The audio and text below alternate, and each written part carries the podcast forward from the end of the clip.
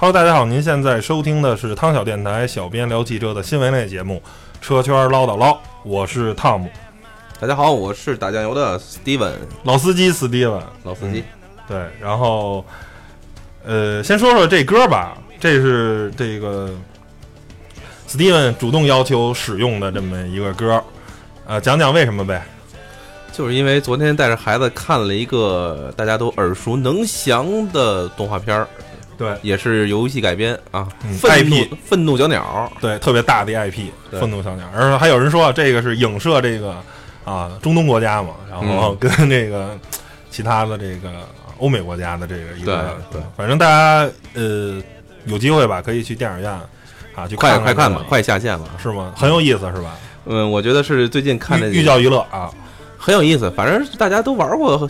那个 Angry Bird 的，基本上对这个电影应该是比较有感情。嗯。里边有很多的细节啊，穿插着很多游戏里边的一些场景和游戏里边的一些那叫什么？一些关键道具，比如说那些大崩钩子，然后崩钩子 太太北京了，这说然后然后那个那个砸猪的那个那个什么炸药啊，乱七八糟的，就感觉嗯，像大人也可以看看，小孩儿呢也觉得很有意思，确实是一个老少咸宜啊，好电影。行吧，然后行了，不说废话了，咱们回到啊、节目的主题啊，继续回顾一下上周汽车圈都有哪些新闻发生。然后刚才整理了一下，发现，嗯、对于我感兴趣来说的，可能大多数都是一些关于德国的汽车厂商的新闻。这也正中 Steven 的下怀，因为他是一个德棍德粉儿，呃，大众的脑残粉儿，也不算吧，我就只是说家里可能车多了一点儿，就是就全是大众，全是 Volkswagen，对，全是全是 VW，行吧，然后那个第一条新闻呢，就是说德国呃目前那个应该是这个叫经济副部长叫瑞纳尔先生吧，然后在呃一次接受媒体的采访中说，啊、德国现在计划将在二零三零年啊。十四年以后停止销售内燃机的这个发动机的这个汽车，然后呢，为什么要这么做呢？就是要让德国在二零五零年的时候，全国的这个二氧化碳的碳排放量，呃，削减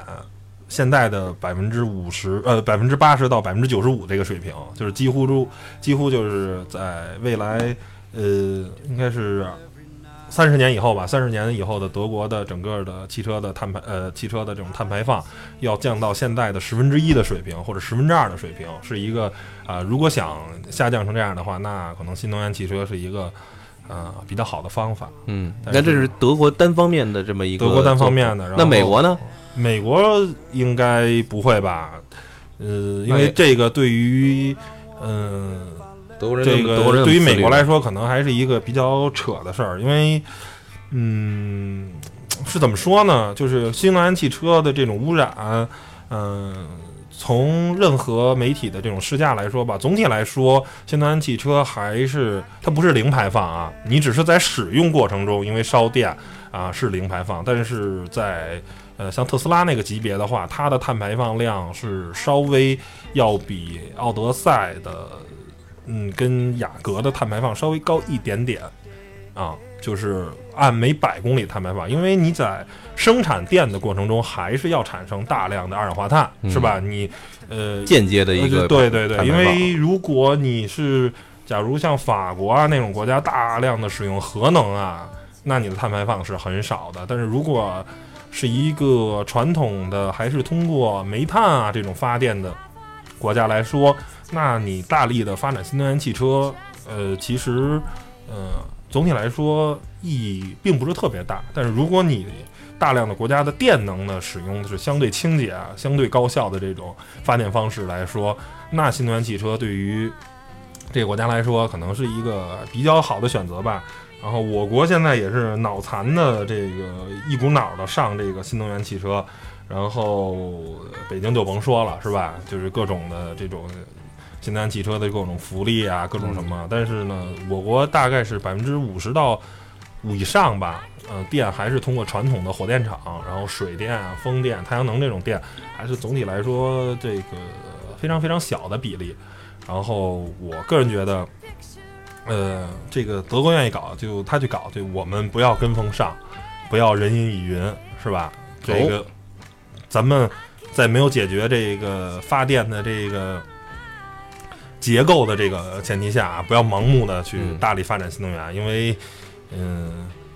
新能源汽车其实现在看来说啊，呃，人类在没有解决呃电池储存的这个这个电能储存的这个问题，还有发电这个问题的时候，呃，汽油车还是有它啊、无法取代的这个地位，是吧？嗯，觉得我我觉得是这样。刚才我提的那个问题就是，德国首先那么自律嗯啊，主动的去去去削减排碳排放，这也是跟之前咱们整个全球啊全球的那个就是一个叫什么，咱们碳排放的一个就是公公约和那个那个协议之间也可能中国也承诺做到相应的一个呃标准是吧？嗯然后美国其实一直也没有呃身先士卒的去做，嗯所以说从汽车行业来讲啊，我就有点疑问。那么欧洲单方面去这么做的话，那只是德国，那那那德德国应该为是这样，在新能源汽车上，在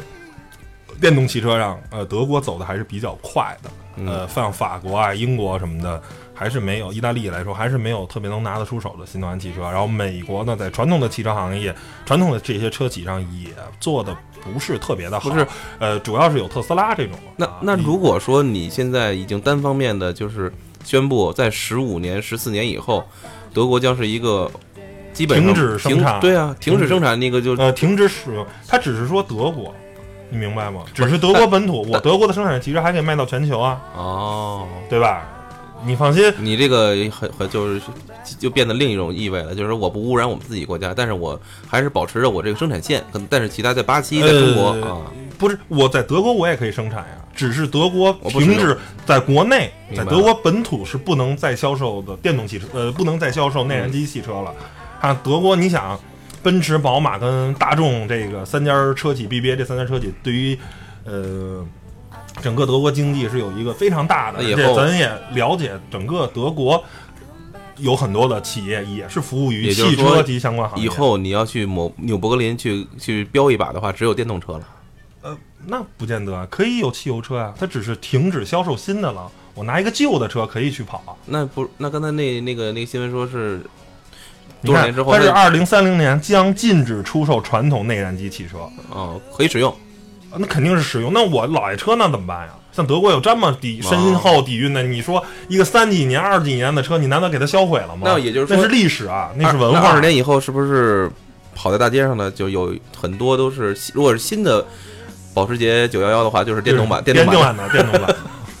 跟儿童玩那个那个保保斯拉，保斯拉不是现在有 特斯拉、什么吉斯拉什么的吗？吉利的或者什么那个比亚迪比斯拉什么的，这是保斯拉。让我们拭目以待吧哈。嗯，然后下一条汽车新闻啊，呃，在最新一期的这个环保部的这个新能呃这个环保目录中呢，啊、出现了奥迪 A 八 2.0T 车型的身影啊，呃，这个也是继宝马的七系七三零啊之后啊第二个使用。这个四点呃四缸的二点零 T 的发动机搭载这个在 D 级轿车上的这么一个车型，就是呃呃奥迪的 A 八 L。呃，其实 A 八呃在现售的车型中就有使用 2.0T 发动机的这种先例，不过呢，它是一套 hybrid 系统，它除了 2.0T 的汽油发动机呢，还在啊使用电动机的这个混动系统啊，让这个车呃有一个更好的燃油的经济性。呃，不过呢，在这个新的这个呃这个车型呢，就只使用了一个 2.0T 的这个啊发动机。我不知道 Steven 对你能接受一个啊 D 级轿车是使用四缸的 2.0T 发动机这么的一个情况吗？就是跟你的高尔夫跟你的途安是一样的发动机，四缸的，只不过你是一点四 T，它是二点零 T，比你大零点六个六个排量而已，你能接受吗？呃，或者你有一天你会买一个 D 级轿车，如果啊你的经济条件允许了，你会买一个四缸的二点零 T 的 D 级轿车吗？不买六缸或者八缸的？首先我可能不会买 D 级轿车，呃，我说在经济允许的条件下，那经济允许的情况下，那当然为什么不买个四点零的呀？对啊对不对？啊，是吧？我觉得四点零的，还是一种身份的象征。哎，不是身份象征，你那么沉的一个车，你那么大的一个车，呃，我觉得用二点零是不是稍微有点儿就是那种这种小马拉大大车的感觉？呃，在曾经我也是这么肤浅的认为，我觉得对于一个全尺寸或者中大型 SUV 或者一个 D 级轿车上是不应该使用 2.0T 发动机啊。这样的话啊、我一直认为 2.0T 的发动机不会炸出很多的马力，但是。呃，在之前的节目也说过啊，当我开过全新的 XC90 啊 T 6版本的，不过也是一个 2.0T 的双增压发动机，这个车的整个的加速性，它百公里加速我记得是只有六点五秒，比大多数市面上跑的车都要快了。呃，搭载一个车车重两吨，好像还出头了吧，这么一个车上，嗯呃，真的真的很快，真的很够力。然后除了声浪不好听以外，因为四缸发动机的它的啊机械结构就决定了它的发动机发出的声音不会很好听。嗯但是你在路上行驶的这种加速啊、这种超车啊、并线，所有的东西都是一辆得体的。呃，你不仔细去体会，你感感受不到它是一个六缸的三点零 T 发动机，还是一个四缸的二点零 T 发动机，你真的感受不到，那只能听从声音来判断。那那我能不能这么理解，就是你也渐渐的，就是把我接受这件，我能接受这件事儿，但是呢，如果我呃不差钱儿的话，我还是会买一个六缸的，因为人有一个汽车圈儿，就是呃一个缸代表的是百分之十的尊严。当你有一个十缸的车的时候，你就有百分之百的尊严了，那 W 十二是是代代表一百二十分啊，一百二十个尊严嘛，W 十二就是十二个缸是吗？十二个缸，所以我们老板的就是十二个缸，所以六六六缸是起步嘛，六十分的及格嘛，所以哎，A 八十二缸的 W 十二是多多少钱啊？两百多万。行了，下次做努力努力努力努力，面包会有的。呃，反正我还是坚持这么一个看法吧，就是说在这种啊彰显身份的汽车上，呃，狂炸在小排量涡轮增压发动机这种狂炸动力的做法啊，我还是持保留意见啊，还是不能完全的赞同这件事儿，因为声音真的很难听，而且发动机，而且车你即便加上各种高科技啊，各种可变气门啊，各种生成啊，呃，它的车的发力还是不够线性，还是啊、这种有一些呃不高级的这种行驶的质感啊，行吧。然后咱们下一条新闻啊，下一条新闻，呃，其实这辆车不并不是太重要，我只是想谈这个人，就是在啊、华晨宝马的这个呃全新的 X 一插电混动式的这个下线仪式，在宝马的铁西工厂下线了。呃，这个车其实没有什么可说的，嗯重要的是呢，德国现任总理啊，这个哎那嘴边上叫什么来着？默克尔啊，对，默克尔女士啊来到了现场，嗯然后呢也坐在宝马 X 一里拍了一张照片。然后我当天发了一朋友圈，我说这可能是逼格最高的呃车的这个叫什么空间测试模特了吧？然后有好多人给我回复啊什么的，还还还是挺那什么的。然后咱之前来录音的那个呃一位女主播也是德国大使馆的、哦啊，对，然后他去了嘛。他他陪他他陪默克尔去铁骑工厂妹妹，他是在北京的哦大使馆接待的呀。嗯，然后我我我身边一个在宝马工作的这个宝马的同事，德国人，发了一个朋友圈，然后呢炫耀了一下他一会儿要跟默克尔共进午餐的那个照片，嗯嗯，特别让人觉得羡慕啊。就是反正怎么说呢，就是呃，政治家啊，这种政客为本国的企业这个站脚助威啊，也不是第一次了。反正，嗯，怎么说呢？这也是一种很好的企业间的这种交互啊、交流的这种方式。然后也希望咱习大大啊，或者李克强总理也能多给咱们中国的企业站脚助威，然后是吧？现在他们都站在那个高铁主要是他们现在站在马云边上，都是 对，而马云感觉好像比宝马要高，要要要牛牛一些。对马宝马比比没有没有马云强。行吧，然后下一条呃汽车新闻，嗯，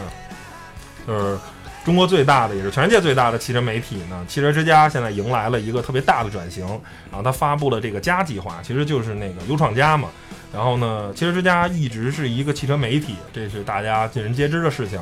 啊、但是从这个发布会以后呢，汽车之家高调的宣布自己从一个呃媒体的身份转向了一个内容汽车内容的一个平台。嗯，它未来的要发展的方向，其可能就是类似于 Zucker，就是类似于今日头条，不过是汽车类的这种一个泛的一个内容。呃，这个在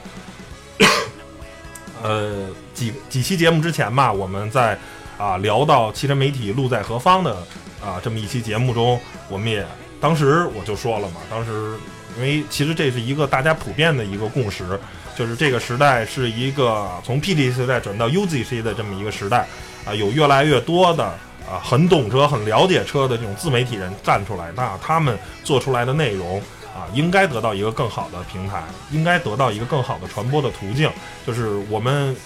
做出一个非常漂亮的内容，但是，啊、也许我们不擅长营销，也许我们自己做的 APP 很很烂，也许我们没有钱去搭载一个特别漂亮的啊网站，也没有足够好的 SEO 的优化，不能把有效的用户导到我们嗯，这个入口里。然后汽车之家呢，它是中国最大的汽车网站啊，它的浏览量、它的用户基础都非常非常好。然后你作为一个内容的提供方啊，提供方，你只需要做好内容，剩下的所有东西都可以包给汽车之家来做，他来帮你打造一个真正的泛汽车的这么一个入口。现在都是这种流行这种做法。对对对，这京东种也是嘛，商家你这边要是有好的产品，嗯你不懂营销，也没有网络，没有渠道，OK，那我就给你提供这样的网络渠道，把你的商品引入过来，放到我平台上，对不对啊？所以所以说，呃，拼叫入口，叫内容创业也好啊，叫 IP 社群也好啊，反正我觉得就是当你真的，呃，你是一个足够吸引人的人，你是一个足够吸引人的的这个内容的 maker 的时候，现在属于你的时代已经到了。因为像优创家这个平台，我们也尝试的去注册，当然最终被拒了，可能我台的影响力还是比较小，呃，说明说明什么？啊、说明什么？说明他们的选择和说明他们的标准相当高，啊，对对对，即便是我台都没有入对我台都没有这种，相当高。对，然后首批入驻的都是像张新伟、梁红啊、许群老师啊、AMS 车评夏冬啊，或者是陈震呀、对啊。或者是百车全说啊，都是还是圈内啊比较已经其实被很多多人人都认可可了，本身自己也是有这种相当影响力的对对对，所以啊、没有入选不可惜啊，没事儿，还有第二批、第三批，我们不可惜，继继续努力。败给他们，跟他们只差毫厘没关系，是是毫厘吗？对，千里吗。行吧，然后我觉得，嗯，虽然汽车之家的这个大股东啊，这个还悬而未决，不过呃，能看到这是呃这个行业的老大做出一个非常啊了不起的这么一个改变，我个人还是挺欣慰的。就是呃，你能看到，呃，就是现在这个这个时代的人都很懒，我们不希望去啊。看不同的内容，去不同的平台，然后去搜索就很麻烦，就跟现在咱听歌似的，有些人为了听一个免费的歌曲，可能要用五六个音乐的 APP 来下这些歌，最后能让自己听全了这些歌，那这个对于用户体验来说还是很不好的。所以，如果在一个平台上，我能看到我所有想看的内容，我能看到最好的游记、最好的试车报告、最有意思的一些观点啊，那我觉得或者最有文化、最有逼格的这种东西，那。啊，也许对于这个行业来说是一件幸事，嗯，最起码我看到这个行业老大在为这个行业做出新的转变，我觉得，呃，和所有的吧，可能不包括你啊，但是和所有的汽车媒体的从业人员共勉啊，我们的行业老大做出了变化，我们是不是也应该自身的内容啊、创作呀、或者什么，也应该做出一些变化呢？实际上，他现在成为了一个像一个全能的一个选手。原来我只是专注于在媒体这个领域，现在他其实啊、既像公关公司啊，又像一个啊、内容聚合的平台。其实它有很多很多的角色，我可以花钱去买你的内容啊。你缺车，我可以把车借给你，我可以咱家、嗯咱们强强联合嘛，可以创造很多不可思议的啊，其实也之前没有玩玩的玩法。其实也是一种投资吧，我觉得嗯这也是一种投资，就是当你的业务已经进入一种乏善可陈了，对它瓶颈的时候，那么你如果还是靠你这班底的这些人去去去去去压榨他们的能力的话，或者是招聘新人的话，这个过程可能就像一个大的五百强企业，可能没有更多的这种呃这种创新的力量了，嗯反而比如说像之前咱们说的 Facebook 也好，然后那个还有扎克伯格的这种，扎克伯格是是 Face Facebook 吧？对对对然后他那还有什么像。呃呃呃，苹果苹果也买了，最近也投资了咱们的滴滴，嗯之前还投资了那个 Instagram，这个等于把这公司买过来。其实它也是补充它的一些业务元素，嗯也是补充它的一些用户体验。我觉得目的就是为什么呢？就是一是看到你这个产品非常的诱人，非常的有生命力；另一方面呢，也是觉得这个产品对它的以后的主营业务也是一种辅助，呃，补充它的一个更大的一个就是板块儿。呃，我觉得这个时代是一个能够让你能够充分调动自己的积极性，能够充分发挥自己的一个主观能动性，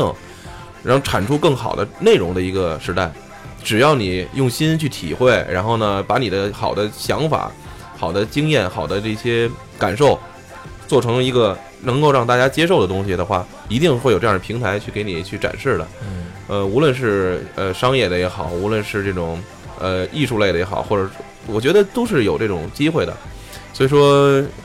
从我们电台来讲，也应该把这毫厘赶上去，是吧？嗯，然后马上能够是吧入入入青被他们所青睐。我觉得这个其实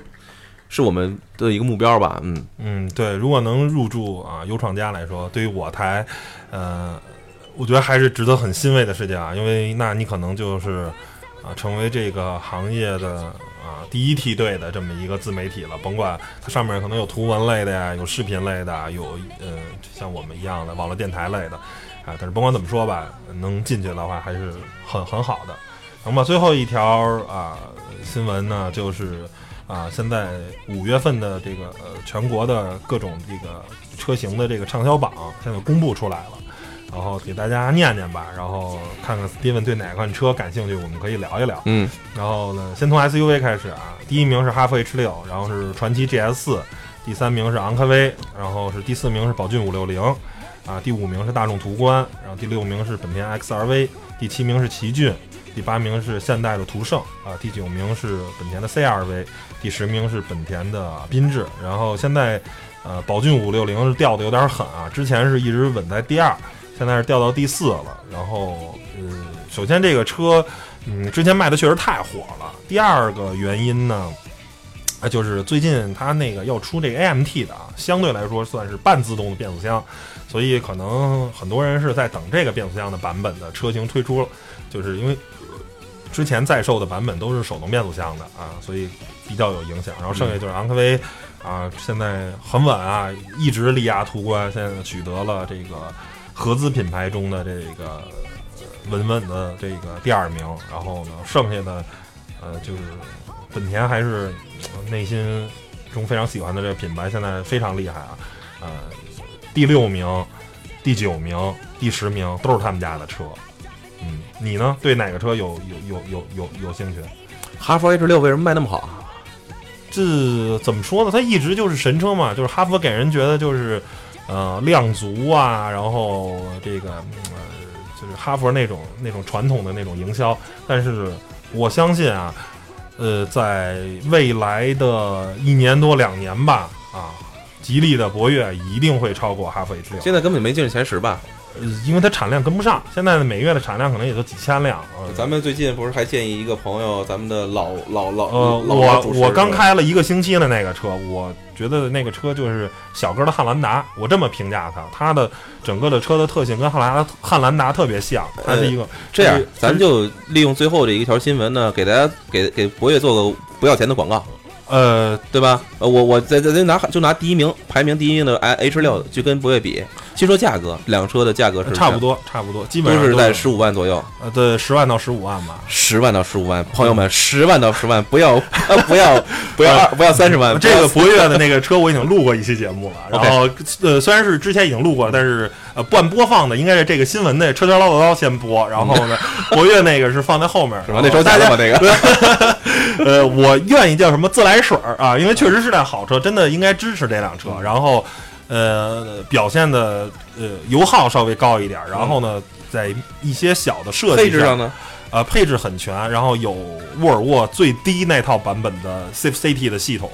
就是城市安全、哦安全系统是，但是比较低版本的，不是很高，跟像 S C 九零上搭载那套是比如说我没法比的。我一拍大腿，来一个最高配置的，多少钱？呃，十四万七千八两驱版的，哎呀，不能再再高点了。十五万多的是四驱的，但是这个车呃两驱其实够了，但是你非得想装一四驱也行，是排量是多少？一点八 T 的，一点八 T 的。对，然后搭载六 AT 变速箱的。那同样 H 六呢？H 六现在是一点五 T 配手动挡的，没有个自动挡。呃，我记得是没有，好像是二点零的是有有有有自动挡的啊。所以怎么说呢？嗯、就是 H 六是是它是我没记错的是，呃，R4 平台衍生出来的，相对来说还是一个比较老的车啊。但是这个吉利这个博越是沃尔沃帮吉利做的一款新车，所以啊，这个在任何方面表现的都是非常得体的一款车。博越的这个车的外形大小是不是类似于这 RAV 四的感觉？呃，差不多，差不多，是吧？嗯，比就途观大一点点，比途观大一点点啊，那它的那个正做做成空间感觉非常好。它这个车的空间表现其实是中规中矩啊，但是呢，它最强是强的是什么？是坐垫儿。它这个车的那个座椅的用的那个填充的这个泡沫啊，填充的这个海绵发泡棉非常非常舒服，就像坐沙发一样。就是嗯，在这个级别，没有任何一款车是可以把座椅坐到这儿不是什么时候有咱们台有那个试乘试驾的活动？你其实我上午刚把车还了，你知道吗？要不然你是有机会，你去坐一下，去开一下那个车，你就知道，十五万买一个车，呃，非常值，真的。呃，在动力的系统方面，虽然啊、绝对的运动性比途观要差一些，比 1.8T 的途观，不过啊、在变速箱的平顺性，包括过烂路的时候，舒适性要比途观要强。都是独立悬挂吧？呃，独立悬挂，前麦弗逊后多连杆的，行吧所以广告做到，做到这里。然后咱再看看这个这个轿车跟这个哦，还还有呢，是啊，吧？对对对对对。然后轿车的第一名是朗逸，第二名是捷达，第三名是英朗，第四名是卡罗拉，第五名是轩逸啊，第六名是速腾，第七名是福睿斯，第八名是朗动，第九名是 Polo，呃，第十名是桑塔纳，好像没什么变化嘛，就是反正但是不太能接受那个对对对，朗逸就是嗯老宝来嘛，然后。就是非常符合中国消费者的这个京剧试用车，呃，对，大众嘛，就挂 VW 标，然后这个车卖也不贵嘛，十二三万样还行，对，所以猛的一看有点像 CC，像老呃呃新 CC 老 CC 确实确实那个什么，反正怎么说呢，呃很符合中国消费者的这个调性，所以卖的卖的好也没辙。然后这福睿斯这车，我不知道为什么卖的这么好，这个呃不理解啊，因为这车除了长得像，这车应该整体的表现是不如福克斯的，然后福克斯卖的销量不如福睿斯，呃，个人觉得有点不能理解啊。然后 MPV 是五菱红荣光、荣五菱荣光，然后呢，宝骏七三零、长安欧尚、长安维诺、威旺、凌志，然后金杯七五零、别克 GL 八、幻速 H 三、凯瑞 K 三 K 五零，然后我一直觉得这个榜啊实在是特别没道理，就是应该把真正的 MPV 跟这个小面 威克改的这种应该分出来，因为它货车能不能分出来？我觉得最起码 就是后整体桥悬架的这种车不应该放在 MPV 里头，这个里边有宝骏七五零是吗？呃七三零七730三零是那 MPV，就是宝骏确实不错啊，我试 试乘试驾过，确实不错，又便宜又好。就是嗯，这都是属于中国特色 MPV 啊，跟咱传统意义上 GL 八、奥德赛啊、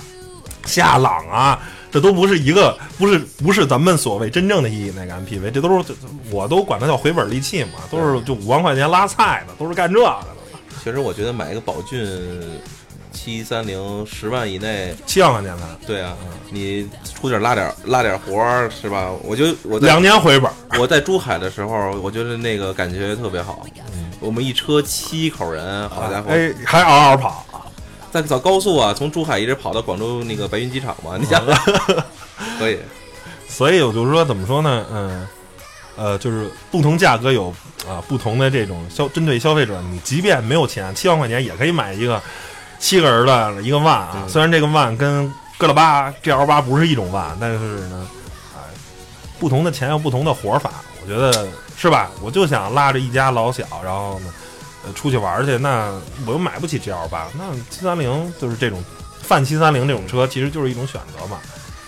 然后行吧，呃，本期新闻呢就聊到这儿了，然后洋洋洒洒聊了也三十分钟，啊，希望节目能带您是吧了解一下上周的汽车圈发生的一些事儿。但是呢，这只是我们关注的事儿啊，当然汽车圈还发生了很多很多事儿。不过，如果这个新闻啊、我觉得